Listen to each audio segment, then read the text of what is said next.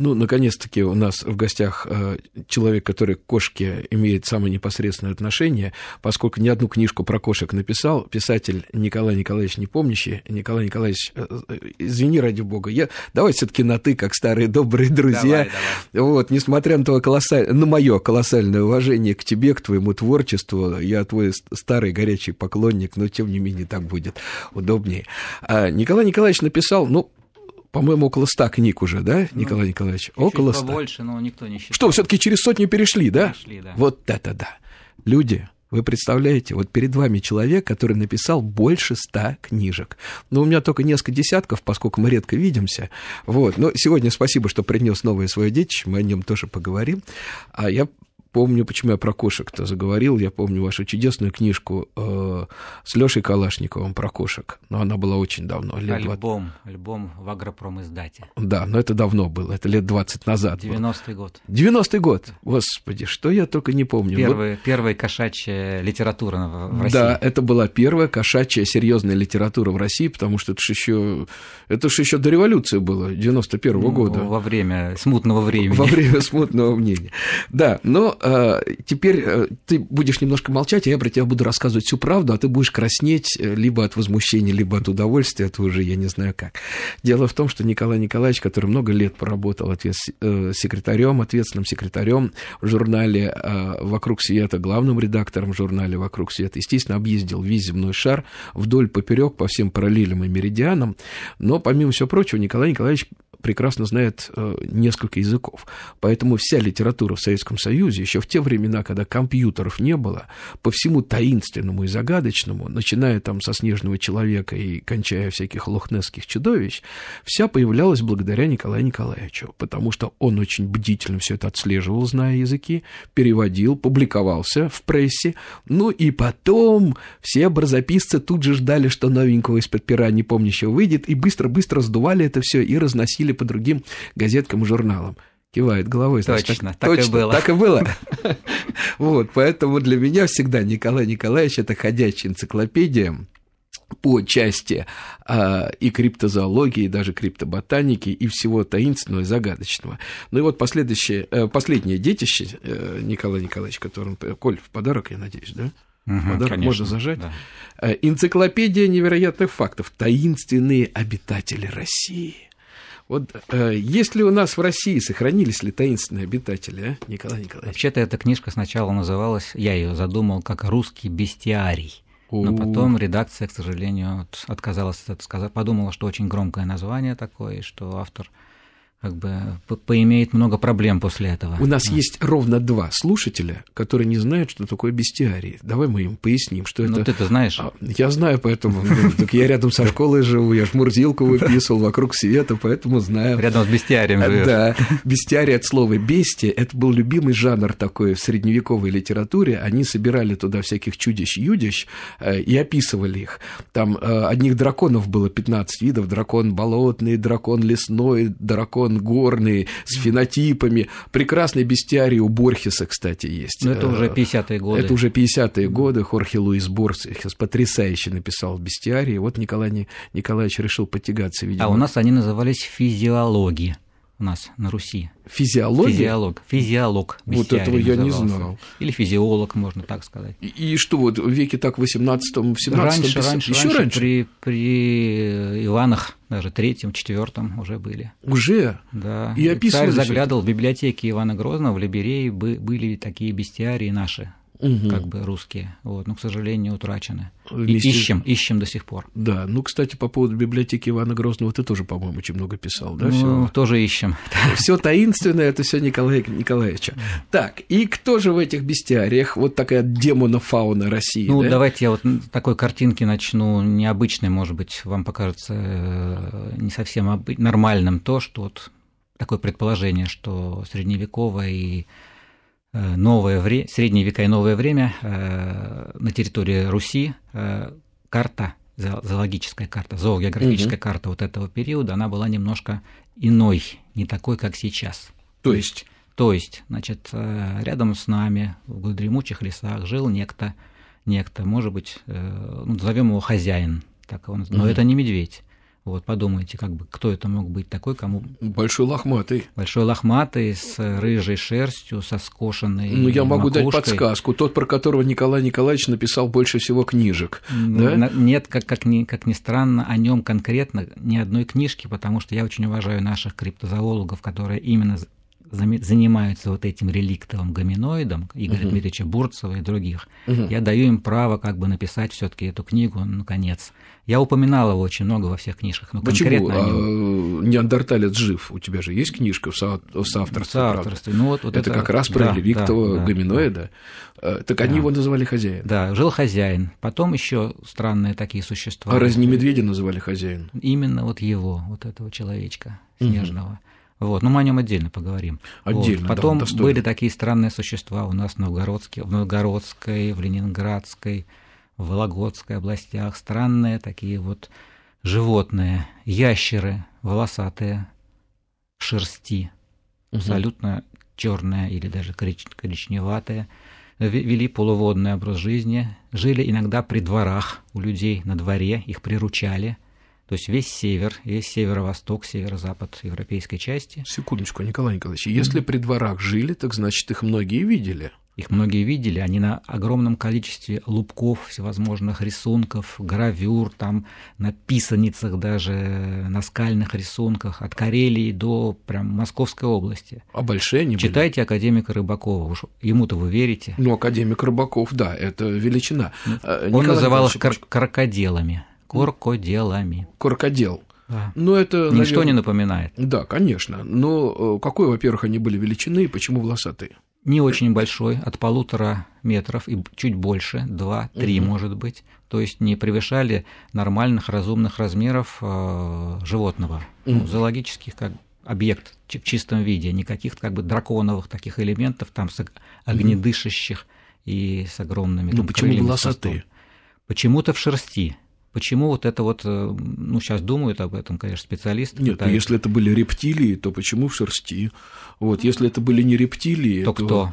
То кто непонятно. А mm. вот последнее упоминание. э, Последнее упоминание, будешь смеяться, середина, конец XIX века, начало XX Вятские леса, э, северные, Вологодские леса, то есть mm. район от, от, от Белоруссии до Северного Урала. Mm. До сих пор есть свидетельства. Я даже знаю людей, которые ищут их до сих пор. А но привязаны чем, к воде. Чем они питались? Ну, в болотах, видимо, если... Огромная болотная страна, которая у нас простирается вот известно где, как бы. Угу. От, и которая совершенно от не изучена. Белорусского до сих пор, да, там теряются люди однозначно просто. А чем они питались-то? Хищники были все таки Хищники, да. Хищники питались, видимо, я думаю, рыбой в основном. Рыбой, ну, моллюсками какими-то пресноводными, да, да земноводными. Птиц можно было да, схватить. Случаев там... нападений на людей практически не было. Ну, раз их держали как полудомашних животных. Полудомашних. Угу. Ну, может быть, просто одомашненных слегка. Э, очень любопытное, конечно, свидетельство. Вот. Еще дальше я продолжаю как бы вот небольшой этот списочек да. и таких угу. вот существ, которых, которые неожиданно появляются на нашей зоогеографической карте, например. Дальше угу. Урал северный, даже центральный, вот центральные и южные районы угу. Урала.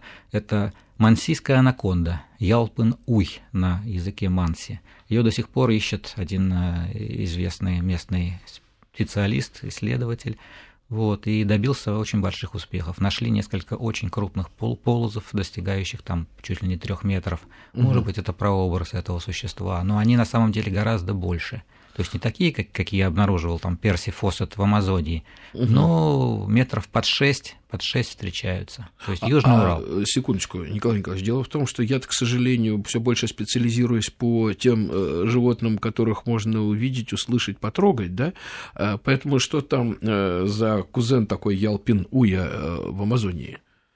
Гигантская анаконда. Ну, гигантская анаконда, да. она и есть гигантская анаконда, которая там 200 килограммов с лишним весит, куда да, больше -то. Нет, были больше. Были ну, вот э, список, список э, вот, находок этого животного. Ну, в заметках, велик. в заметках какого-нибудь Луи Бусинара она вырастет не, ну, речь и идет до не о метров. художественных произведениях, ну, да. а о записках, например, э, Фоссета, например, которого все не считают выдумщиком. Фоссет – это профессиональный путешественник? Это профессиональный военный путешественник, угу. который начал еще с 20, начала 20 века, с 1906 где-то года, угу. и потом благословленный писателями, великими писателями угу. Хаггардом и Канан Дойлом, отправился на, в одну из своих экспедиций, потом во вторую. В результате он совершил семь экспедиций в Амазонию, угу. и с последней вместе с сыном и другом сына, оператором, как бы телевизионщиком, как сейчас сказали, не вернулся. 25-й год э, такая предположительная дата его гибели. Понятно. А Хаггард с Конан Дойлем его приглашали, поили у камина портвейном, слушали его да, рассказы и делали, и делали на нем деньги, да, да, писали Хаг... свои романы. Хаггард дарил ему какие-то таинственные базальтовые статуэтки, якобы вывезенные из Амазонии, из семи городов, как бы, угу. возможно, Атлантиды, адрес Атлантиды. Угу. Вот. Хорошо. И там он находил, да, и там, там, там он встречался с анакондой, э, гигантской анакондой. Ну, насколько гигантской, непонятно. Ну, в общем, метров 12 она была точно. Есть фотография. Голова похожа на, по размерам на бычью. Угу. Вот такая большая. Ну, это как раз очень даже может быть. Э, я буду скептиком и, как всегда, буду с тобой спорить, хорошо? Потому что в Амазонии там все таки в э, солнечной Бразилии, как там такое изобилие невиданных зверей, mm. и есть чем поживиться. А вот что касается Ялпин-Уя у нас на Урале, э, все таки должна быть пищевая конечно, база, причем главное. Это главное, конечно, главная главное. точка преткновения – это вот пищевые цепочки, которые должны быть, не, должны прерываться. Вот в пищевой да. пирамиде какую он да. занимал нишу и чем он мог питаться, этот Ялпинуй mm. у нас на Урале? Ну, конечно, здесь можно пытаться убедить кого-то в существовании, там, наоборот, в том, что его нет, угу. но вот эти люди, которые описывают его, говорят, что он, в общем, зимой практически бездействовал, находился в таком в спячке, в да, состоянии как анабиоза, да. Угу. Летом э, охотился на птиц, мелких э, млекопитающих, иногда нападал на людей. Ну, а безуспешно. А какой длины он был? Ну, вот, э, длина была, ну, я боюсь просто, обычно, дело в том, что вот криптозоологи, они очень ранимые люди, ага. их очень легко высмеять, их поднять, как бы... Ну да, понятно. Да, подвергнуть всевозможным насмешкам. Вот. Но длина этого животного доходила до 5-6 метров. Угу. Ну, понятно. То есть, как э, такой нормальный, хороший питон. Как хороший питон, ну и хороший гребнистый крокодил, я так скажу, по, угу. по толщине даже приближалась к нему. Ну, гребнистый крокодил это уже 6-7 метров. Да, ну так оно и есть. Да, это 6-7 да. метров, причем это уже опасно. Да. Э, кто еще в нашем бестиарии, в российском? Совершенно таинственное, непонятное существо, но я в него верю, потому что о нем написал э, знаменитый наш путешественник Владимир Клавович Арсеньев. Угу. Вот это в произведении по Уссурийскому краю, в его знаменитом э, в этой книге, он видел летающего человека на Уссури, угу. одном из ее притоков. Вот, и подробно очень описал это существо. Впоследствии другие криптозоологи подтвердили, что да, такие вот странные огромная летучая мышь, огромная, просто ну, размером с человека, с крыльями, угу. все-таки там есть. То есть это какие-то рукокрылые, да, Рукок... существа? Ну, как бы человек-мотылек э, в Сьерра-Мадре где-то, в Мексике, в Америке, аналоги, вот такие же встречаются тоже. Угу. То есть летающий как бы мир, э, мир воздушного океана, он это отдельная тема. Мир да. воздушного океана – это действительно отдельная тема, но вот я сейчас пытаюсь вот как-то приземлиться и подумать, кто же это может быть. Ну, э, у нас э, крыланы, да, самые большие, вот эти вот все летучие лисицы и так далее, с размахом крыльев где-то метр даже Но они больше. не у нас даже, они на юге ну, все таки они, в тропиках. Но, но это все таки Азия, это ну, все таки Азия, да. да. И если э, все таки центр видообразования Евразия, да, нынешняя, то значит что-то такое большое могло откочевать туда, надо Дальний Восток, и там э, как-то сформироваться новый вид. Тем более, что вот обрати внимание, на Дальнем Востоке есть такая тенденция к росту загадочная, потому что, например, э, Бабоч, усач, бабочки. бабочки, да, бабочки есть огромные. Махаон да, Маака. Махаон Маака намного, да, обычный махаон, да. кстати, я ловил на Дальнем Востоке Нет. обычных махаонов, они в два раза больше Крупнее, наших, да? да, подмосковных, у них немножко другой рисунок, хотя это даже не подвид это, это может быть таксон, да? Географическая Географически. Форма. Потом да. Э, гигантский дровосек, на Дальнем Востоке, да, а, то есть э, некоторые растения становятся больше. Вот это феномен, который, может быть, смогут каким-то образом объяснить. Но это же не радиация? Биологи? Нет, не знаем. Я не знаю, что это Малая доза, так называемая. Николай Николаевич, не знаю. Может быть, mm. какая-нибудь малая доза, кто ж его знает. Может, поэтому и образуются а, такие мутанты? Может быть, но я сейчас возвращаюсь к этому да. летучему человеку. Вот я про него и говорю, может Да, хорошо. А чем да. он мог питаться? Кто он был? Хищник? Ой, Или, ну, может... вопрос висит в воздухе, пока, так же, как летающий человек, пока вместе с ним это все. Ну, хищник-то вряд ли, потому что хищник должен быть стремительным и маневренным, да, а при таких габаритах в воздухе как-то крутить высший пилотаж довольно сложно.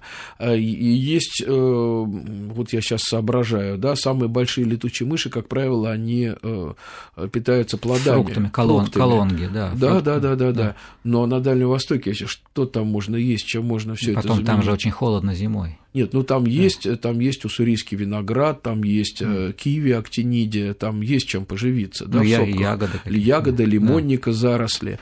А, в принципе, да, там можно как-то прокормиться, но может быть и ну, такое. Ну вот как это я просто предлагаю вам варианты того, что вообще у нас встречается. И еще угу. одну, еще одна такая интересная форма жизни, если можно так сказать, это в легендах сохранились предания э, манси, ну, северных народов, в основном и якутов, об огромных подземных мышах или крысах, покрытых шерстью, с огромными длинными носами, с двумя клыками.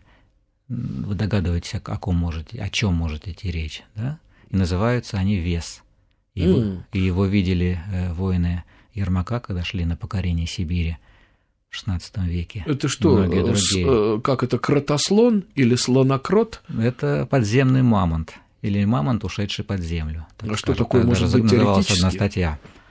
Такое может быть, да, и многие, ну не многие, а некоторые специалисты даже вот из Института палеонтологии, из угу. ПИНа, из э, Ленинградского зоологического института, когда я с ними разговаривал, они без как бы упоминания их имени просили не говорить. Чтобы что, не засмеяли да, коллеги. Чтобы они уже очень, там же все очень строго. Ну, Николай Николаевич, наук. маленькую ремарочку давай mm-hmm. сделаем все таки потому что когда мы говорим мамонт, то вот эти два человека, которые не знали, что такое бестиарий, да, mm-hmm. они, наверное, подумают, что речь идет об этом огромном лохматом чудовище, но ведь мамонтов было много разных видов. Да, и мамонты были а, карликовые. Им были карликовые мамонты, и слонов, кстати, было очень много. Да. И, э, и слоны, они э, были виды, которые исчезли, потому что те слоны, которые, отступая от ледников, ушли на Мальту, это были карликовые слоны. Они были маленькие, они были по грудь взрослому человеку в холке.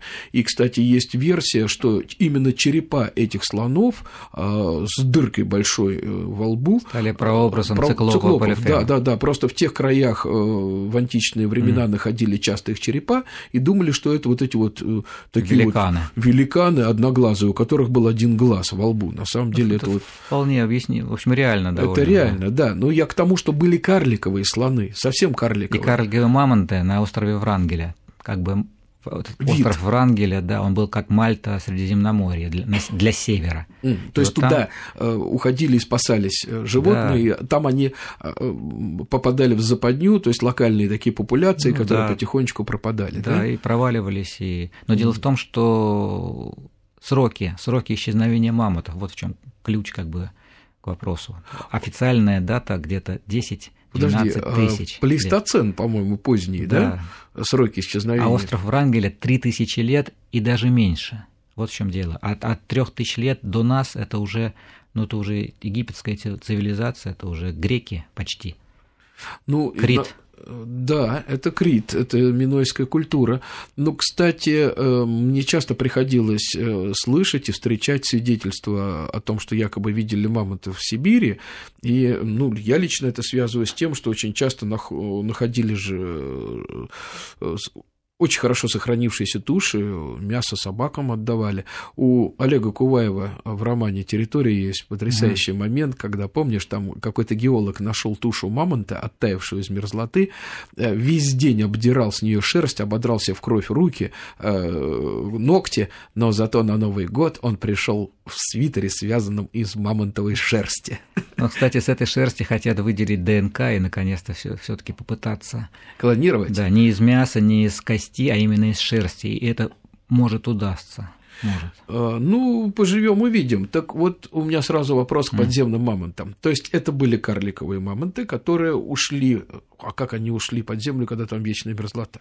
Ну, значит, там есть пещеры, просто так же, как они есть во всей европейской части. Это такой так называемый карст, всем известный, ну, многим известная такая подземная страна, которая распространена именно вот под, угу. под поверхностью суши, вот предурале у нас вот вообще под Москвой, если так говорить. Ну и такие же вещи есть на север, на, в Северной Сибири. И там есть э, теплые, как бы обогреваемые пещеры такие не вечная мерзлота. Ну, давай еще раз поясним теперь да. для ребят, которые в школе еще не проходили, mm. что такое карсты, которые там до шестого класса, когда начинается география, это речь идет о таких вот э, полостях, полостях, полостях mm. которые часто соединены под землей и которые часто соединены еще и водой. То есть, э, если в одном пруду есть рыба, то она может под землей переплыть в другой пруд, и потом все удивляются. Ну, как откуда... Несси переплывает из одного озера в другое. Э, в Шотландии, да? Да. Это твоя версия. Ну, одна из версий. Да, да. что Несси, Несси просто переплывает из одного озера в другое. Как только появились с эхолотами, она нырк и ушла в карсты, да? Может быть, хорошая. Через Каледонский канал. Есть Простите, такой. как? как Каледон, вы... Каледонский канал есть там такой. В общем, да? это фактически это часть озера Лохнес. Ага. Вот, и ну, только он мелковат немножко, и там шлюзы. Вот это вот смущает, конечно, криптозоологов, а противники и академические ученые, они торжествуют, говорят, что там она просто не, не переберется через эти вот препоны. Угу.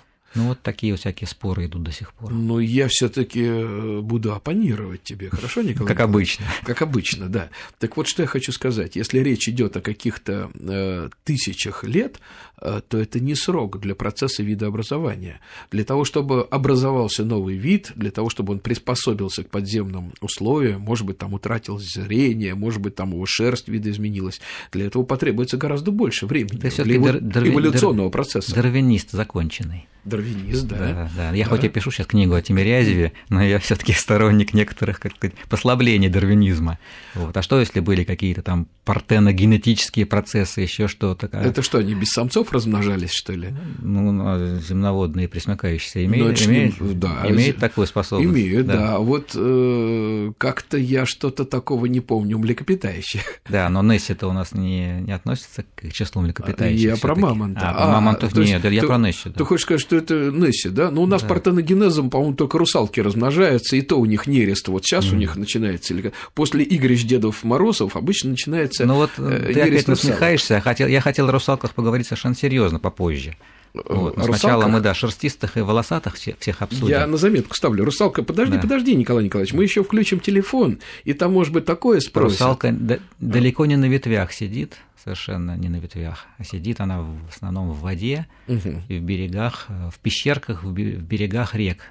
Поэтому ну, хорошо. мы ее не видим. Э, Николай Николаевич, классическая отмаза да. ученых, то, что русалка это дигони ламантины, да? Ну, это легче всего так сказать, конечно которые выходят иногда в соленую морскую воду из лагун, их там видели пьяные матросы, и, господи, боже ну, почему мой. же они пристают тогда вот к тем же пьяным матросам совершенно беззастенчиво, ну, Дюгони или Ламантиниха не будет это делать? Ну, может, она в охоте, может, у нее Не знаю, Николай Николаевич. Ну, давайте про наши севера еще продолжим. Сейчас очень модно говорить про Арктику вообще да, и про а там Дальний что Восток. У нас в Арктике? А, и, и, кстати, про Куваева, которого я еще застал вокруг света, еще когда даже подростком туда приходил. То есть Олега Куваева вот. даже да, застал? Да, да, он, он, он писал тогда э, еще и свой очерк о загадочном медведе Кайным Кутхо, так называемом Арктодусе, в кавычках, mm. новом виде, который он считал. Сначала это такие гипотезы выдвигал Фарли Моуэт, известный угу. полярник канадский. Это тот вот. самый, который не кричи волки, волки да. и кит на заклание. Да, да? он первым и писатель к тому же. Первым написал об этом медведе угу. необычном. И Куваев поехал его искать от А Иркуем это уже другой медведь. Это тот самый Иркуем. Это он же да, есть Иркуем, да? да, да? Безумно интересная история, но э, Лора пришла, поэтому сейчас будут свежие новости, а потом мы уже опять нырнем в глубину течения времени и что-нибудь интересное оттуда выудим. Там на неведомых дорожках слезы невидимых зверей, Избушка там на курях ножках стоит, без окон, без дверей, Там лес и дол, видений полные. Помните, вот мы сейчас как раз и об избушке говорим, и о русалке, которая, как выяснилось, не на ветвях сидит, потому что у нас в гостях писатель, путешественник Николай Николаевич Непомнящий, автор невероятного количества книг, уже сбился со счета, но больше ста это однозначно, и мы как раз наслаждаемся сейчас его последней книжкой, которая называется «Таинственные обитатели России». Николай Николаевич, я был потрясен. Я сейчас заглянул, и э, вид он что, тоже оказывается живой, да? Он ножил в твоей книге. Э, ты нашел э, прообраз Вия? Ну, Ви, в общем, наверное, он родился все-таки в сознании, в уме, в воспаленном уме Николая Васильевича Гоголя. В общем, ну, да, а я но дум... на основе а я очень думал, древних... Э, казачин, которые в шинке слишком долго сидели. Да, и отнюдь не галушками баловались. Да, да, да. Нет, нет, э, Гоголь основывался на очень таких э, старинных и древних, и очень верных, по его мнению, и по моему тоже мнению, если так можно выразиться, сравнив себя. Вот угу. с классиком, но в плане криптозоологии я могу с ним, ну, в общем-то, в паре выступать, потому что мы с ним нашли много таких вот существ всевозможных из украинской, ну, фактически это общая мифология наша. Мы с Гоголем, да? Ну, типа. А вот мы с Пушкиным хотим вас спросить. Я про это говорю, намекаю. Да, вот мы с Пушкиным очень хотели вас с Гоголем спросить. Русалку? Э, да, нет, кем же мог быть Ви? Почему? Причем тут поднимите мне веки? Ну, вообще-то похож, конечно, на робота такого, на настоящего биоробота такого, который существовал ну, больше в нашем сознании, в нашем воображении, конечно, чем на Это самом типа деле. Это типа голема в Праге? Да, вот таких вот с десяток, наверное, по всему миру наберется э, существ, созданных э, конструкторами средневековыми, древними, такие же были в Древней Греции, там Герион и прочее, и вот этот тот... Вот там Гефест, пражский... помнишь, сковал да, какого-то, да. да? Потом что-то подобное делал э, у царя Миноса э, Дедал. Да, это, опять же, о воздушных каких-то путешествиях. Вот. Mm. Я тут вот особо не, не очень хочу много занимать времени, распространяться, просто э, кинуть такую идею, намекнуть о том, что, э, наверное, не все в истории нашей техники и науки шло так э, последовательно и гладко, как об этом рассказывают историки науки традиционные. Все-таки наверняка были какие-то явления, были какие-то не то что явления даже, а были угу. какие-то открытия, которые позволили э, резко ускорить какие-то процессы вот, в этом мире, в этом ну, мире науки. Может быть, и может техники. Быть. Николай Николаевич, давай все-таки обнародуем телефон, потому что я уверен, сейчас захотят тебя спросить о чем-то другом. 232 15 59. 232 15 59, это телефон прямого эфира, код Москвы 495. Спрашивайте, будем э, отвечать. Э, так, вот я смотрю, так, а Змей Горыныч, вот я смотрю, ну, у тебя мы, тут такая фраза тебя «брат, тя... дракон или секретное оружие тебя, монголов». Тя тянет куда-то в какие-то около, ну не космические, а такие все таки уже стратосферные дали какие-то. Да нет, я твою книжку изучаю с интересом. На самом деле я все вот как-то вот ближе к нашим вот пушистым каким-то вот, но не кошкам, пушистым друзьям, которые вот живут э, в сенях где-то под печкой, э, недалеко в лесу, лешие, домовые, лесовики, всевозможные, вот наши русалки, не те вот тропические, такие гладкокожие, а, а именно такие шерстистые. Николай Николаевич, вот здесь мы с тобой несколько расходимся. Наши пути расходятся, поскольку человек ты сугубо материалистический, несмотря на то, что веришь в чудеса и профессионально да. ими занимаешься, только на моей памяти лет 30. Mm. Вот. А я все таки человек в некотором роде, э, да и не в некотором роде верующий, хотя не шибко религиозный, но достаточно верующий для того, чтобы отнести, отнести их э, к существам другого порядка. Это то, что твой коллега-писатель, э, вернее, он даже не писатель был, а мистик, Роберт Литбитер в книге «Астральный план», если мне память не изменяет, в XIX веке он их называл элементалы э, четырех стихий, то есть духи четырех стихий. Э, четыре стихии понятно, земля, огонь, вода, земля, огонь, вода и небо, да? да. А, ну, у нас это огневуха-поскакуха, там в божовских сказах, у них это саламандра и так далее, и так далее. То есть это все э, суть духи четырех стихий. Ну, не соглашаюсь с этим совершенно, потому что я как будто ну, хоть я и не профессиональный зоолог, но все-таки э, много очень занимался этим и работал в журнале «Юный натуралист». То есть ты считаешь, что... Я считаю, что все, практически все объяснимо с точки зрения конкретной, конкретных зоологических объектов. Понятно. То есть гномы на самом деле это не духи Земли, а это, это альтернативная раса да. нашего человечества. Это я могу просто с пены у рта да, То есть это что, карликовые приматы, что ли, или кто? А, а как же? Сейчас нашли же флоресского человека в 2004 Да? Ой, э, давай Владимир Владимира послушаем. Владимир, мы вас слушаем. Алло, да. добрый день. Здравствуйте. Э, я вот хотел бы такой случай рассказать. Я в 75 году, мне 68 лет, так. Э, в 75 году я работал на стройке на Комсомольской под Волгоградом. Светлая Яра есть такой. Угу. Там э, в основном-то степи. А, а работал я кроличкой мягкой кровли. Э, должен был э, по графику дежурному идти э, растапливать битум за два километра. Так. Это у нас был участок. Угу. И вот в 4 утра где-то примерно, ну в 5 часу утра. На рассвете. Э, да, шел по степи и слышу сзади гвалт такой, знаете, стая собак на меня угу. налетает. Они полудикие там уже все брошенные собаки. Так. А я иду один по степи, и вот, э, кажется, на меня они... Э, но у меня нет страха к собакам. И не, не добегая до меня, наверное, метров э, порядка ста, я резко повернулся. И что интересно, наверное, в этой стае собаки трусливые были, и вот, вот э, виск такой сильный, как будто кто-то их ударил и вся стая в другую сторону побежала. Вот чем это объяснить? Я просто резко повернулся и все, больше ничего не делал. Ну, то есть, вот, э, вот. я вот сейчас думаю, что это могло быть. Это имеет какое-то отношение к таинственным э, животным, которые... Нет, нет, нет? извините, может а. быть, не совсем по теме, но просто я все, вот, сколько лет прошло, думаю... Владимир, я понял, я понял да. ваш вопрос, а что это может быть? Может, собаки что-то почувствовали вот во Владимире в самом, какая-то ну, да, не боязнь, сила какая-то. Может быть, а может быть, просто они хотели, э, вышли за свою территорию, потому что у собак, как правило, есть своя такая незримая территория. И как только они ее пересекли, все, они уже теряют вот эту харизму, и дальше они э, не с таким усилием ее усердием защищают. Так что это могла быть уже не их территория, поэтому они как-то дали вам э, проявить свою власть. Реальная да. этология, то есть поведение. Этология, да. Но спасибо вам, Владимир, за звонок. Давайте мы сегодня все-таки будем больше говорить о таинственном, о непознанном, да, а, потому что Николай Николаевич все-таки собирает э, свидетельства, но поскольку он человек, который этим занимается профессионально, то я был тому свидетелем много раз, неоднократно, как он моментально раскалывает людей и моментально отличает, либо человек говорит правду, либо что-то немножко ему где-то не то, да, э, привиделось. Э, мы остановились на самом интересном месте, на, на альтернативной расе, расе, как ты изволил выразиться. Да, да? На, на вот этих самых гномах, э, карликах, о которых Это я вот сказал. хоббиты и так далее, да?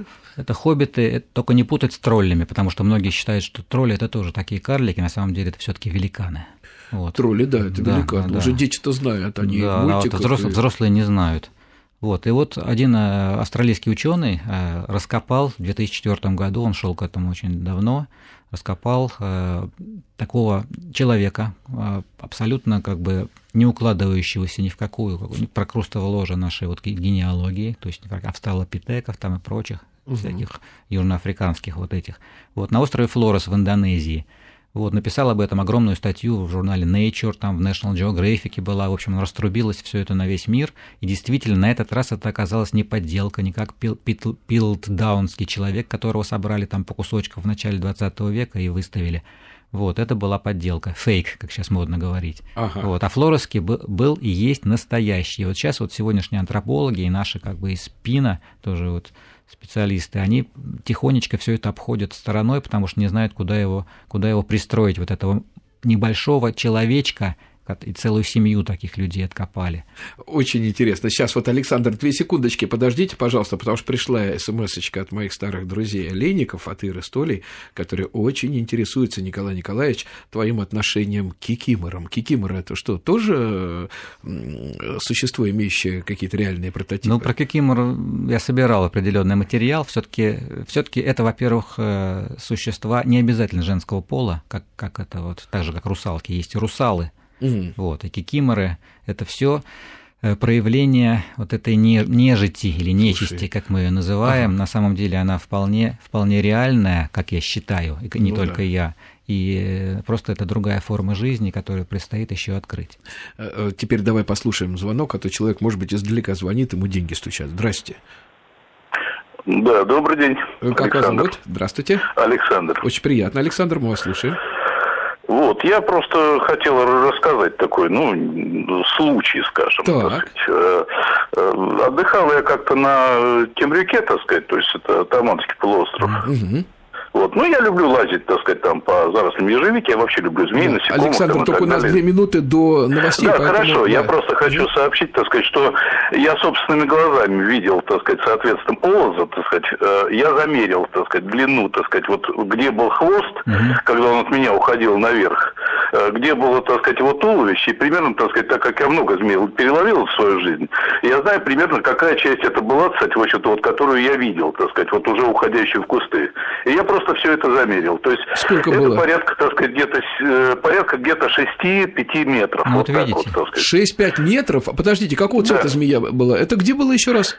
Тамань. Это, Тамань. это а, Таманский Тамань. полуостров. Тамань, то змея, да? ну, обычный, так сказать, то есть Подходит обычный полос, так сказать, да. то есть цвет обычного полоса. Желтобрюхий полос там. На, на берегу очень много охотятся на рыбу там и так далее. Ну, желтобрюхий полос, он и так-то здоровый. Нет, нет, нет, это не желтобрюхий полос, потому что, так сказать, я их ловил, так сказать, неоднократно. И в Астрахани, и, так сказать, там и... Там какой там э, сарматский полос, какой там Таманском. Угу. Вот. Нет, это я знаю просто, где она находится, так сказать, соответственно. Но, к сожалению, я не смог ее поймать, потому что, ну, скажем так, похолодало, и она больше не вышла. А толщина какая у змеи была? Я сейчас скажу, диаметр где-то в средней части сантиметров, наверное, 12, где-то вот так вот. Ну, с руку, ну, да? М? С руку, с, с руку взрослого с мужчины. Да? Нет, по, да нет, побольше. Нет, побольше, да? Побольше. Водопроводная да. труба. Я, я разговаривал с угу. серпентологами, они сказали, что, в общем-то, один единственный сказал, что это возможно, так сказать, один из последних большеглазых полозов. Но ну, он говорит, что, что размер не совпадает, то есть больше. Спасибо большое, Александр. Да, у, нас сейчас, у нас сейчас новости свежие, очень интересно. Николай Николаевич Непомнящий у нас в гостях, писатель, путешественник, натуралист и, самое главное, автор э, доброй сотни книг, в том числе большинство книг все-таки Николая Николаевича о таинственных и загадочных животных. А, Николай Николаевич, вот смотри, я сейчас читаю твой список топ-15 э, русской нечисти и нежити, да, Баба Яга, mm. Ви, ну мы с ним разобрались, mm. Водяной, Гамаюн, птицы, ну птиц у нас много, не только у нас и алконосты, да, Гамаюн. Это все заимствованы с Востока в основном. Да, да, Домовой, Жар Птица, Змей Горыныч, Кикиморы, с которыми мы разобрались, да. Кощей Бессмертный тоже интересно, Леший с человеческими желаниями. А это что за Леший? Есть бесчеловеческих желаний? Ну, есть леший, которого представляет как бы православная церковь, а есть леший зоологический. А, ну ладно, вот да. побороться жалко, у меня нет с тобой на времени это, нет. времени, да. Лихо одноглазая, это полифем, понятно, да. русалка, соловей разбойник. Так. Вот про соловья давайте два а, слова давай, скажем. Кто что такой соловей разбойник? Вот совсем не птичка. Вот, мы помните, мы говорили о хозяине, который с рыжей шерстью. Да, с, да, да. Вот, он же еще и свистит, снежный человек он обладает способностью совершенно потрясающему свисту. Это средство общения, как вот гуанчи Канарских островов, население да. древнее. Они пересвистывали да, с острова на остров. Да, с острова на остров, между собой с горы на гору. Угу. Вот, так Утрачен, это... кстати, язык свиста гуанчей. Да, ну, Сильба Гомера, так называемый. На одном острове немножко есть еще, я видел. Вот, а тут, значит, ну, мы отвлека... угу. отвлекаемся просто от Э, дело в том, что вот этот снежный человек, он, кроме того, что он обладал всякими другими способностями и обладает экстрасенсорными, как сейчас модно говорить, он угу. еще обладал языком свиста. Свистел прекрасно. И, как конспективно говоря, его использовали наши войска в древности, в средневековье, как такое боевое оружие, выпускали вперед перед собой. И иногда он даже одним свистом своим он клал ряды просто противника, тех же половцев, просто озимь, назимь. Так что, вот, дружили? Дружили, дружили, да. Это отдельная тема, просто я так касаюсь просто вот чуть-чуть всего. Вот, и вот этот язык свиста как раз он и отразился вот в этом названии «Соловей-разбойник». Не, вовсе не соловей, а со, соловей, а со, соловей от слова соловый, соловый шерсть, Это как масть, раз шерсть, да, масть. лошадиная. Да, и, и так как он свистел там где-то в Черниговской области где-то, а да, академик известно. Рыбаков тоже так считает, да? да? Академика, академика гоняли, шпыняли. Академика Рыбакова шпыняли за это, будь здоров, еще в 60-е годы. Вот. Я помню, но, но это помню, впервые, да. это смело высказал профессор Поршнев. Борис Федорович. Угу.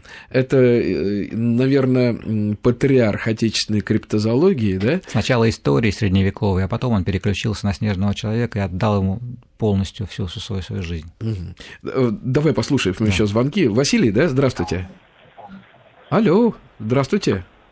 Алло, здравствуйте. Мы вас слушаем. Ну, рассказ тоже отца моего покойного. Он еще ребенком был, это рубеж 40-х, 50-х годов. Вот, он спас. Э, насчет полозов. Mm.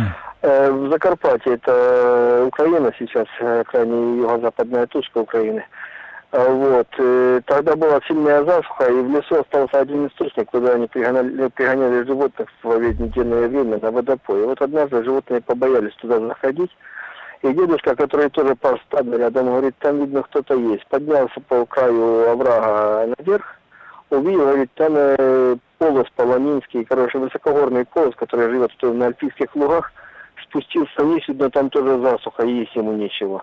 И он сделал э, большую палку, срубил ветку большую, жердину, угу. метров 4-5 длиной. Сделал на конце петлю из лыка и вытащил эту змею за голову, на, на голову накинул, вытащил ее оттуда. И вот э, на вытянутых руках держал, и хвостом эта змея била ему по ногам. То есть размер метров 5-6 длины было. 5-6?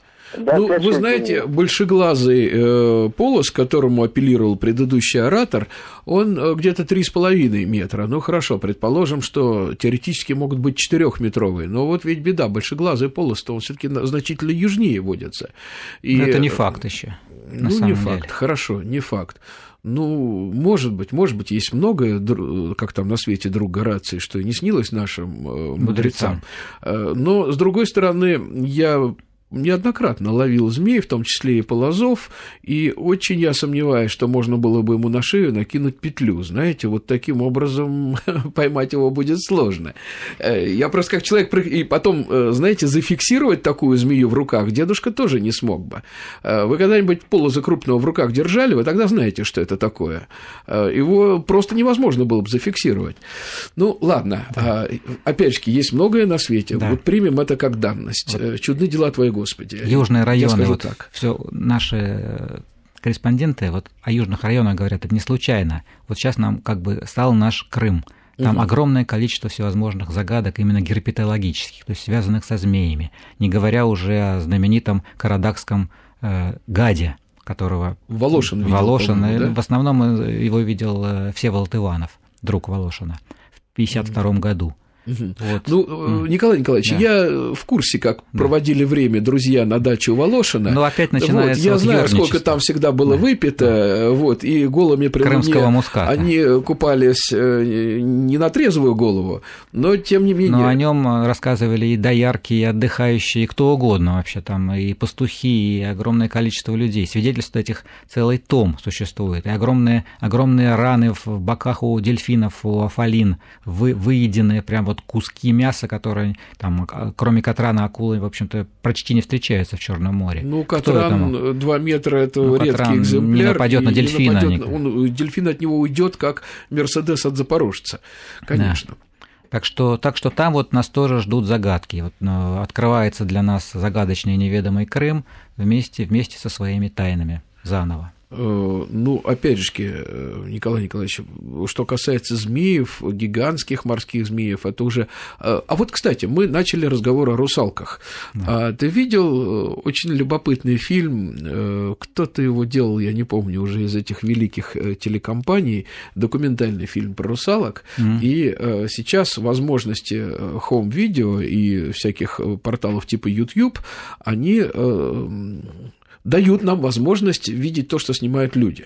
И одна из самых известных съемок – это съемка «Русалки», которая убежала от э, такого доморощенного оператора. Было это в Средиземном море, по-моему, рядом с Яфой э, это вот э, не доезжая да, было, было. Такие же съемки были еще и в Северной Атлантике тоже на глубоководной станции. Угу. Вот, в общем, русалки альтернативная тоже раса вместе с э, карликовыми людьми. Вот, те же люди, которые ушли под воду. Просто в Каспийском море есть такие суадамы, русалы, такие азербайджанские, я бы сказал, русалки. Угу. Вот, которые там в огромном тоже, ну не в огромном, но свидетельств очень много. Ну, в Каспийском море это можно понять, потому что если есть в черном, то в свое время а, посредством Ку Кума Маноческого пролива э, Каспий с Черным морем еще во времена аргонавтов соединялся. И аргонавты, кстати, по одной из версий, за Золотым руном плавали э, на территорию теперешнего Ленкораня. Вот. Да. Именно потому, что там э, попадаются и топонимы какие-то, которые дали возможность ученым э, предположить, что они все-таки прошли через э, Черное море туда да, в Каспий. Кстати, о Ленкоране, если уж так говорить, то именно там произошла интереснейшая история в начале 20 века с одним мальчиком, грузинским мальчиком, Габриэлом Циклаури, которого лодка унесла далеко на юг, чуть ли не от Баку и он через несколько дней бурного значит, путешествия оказался, оказался в плену у стаи диких людей, у которых жил три или четыре года, женился, вырос, женился на местной девушке, а потом напали какие-то еще более сильные противники, их там всех уничтожили. Его подобрали э, астраханские купцы.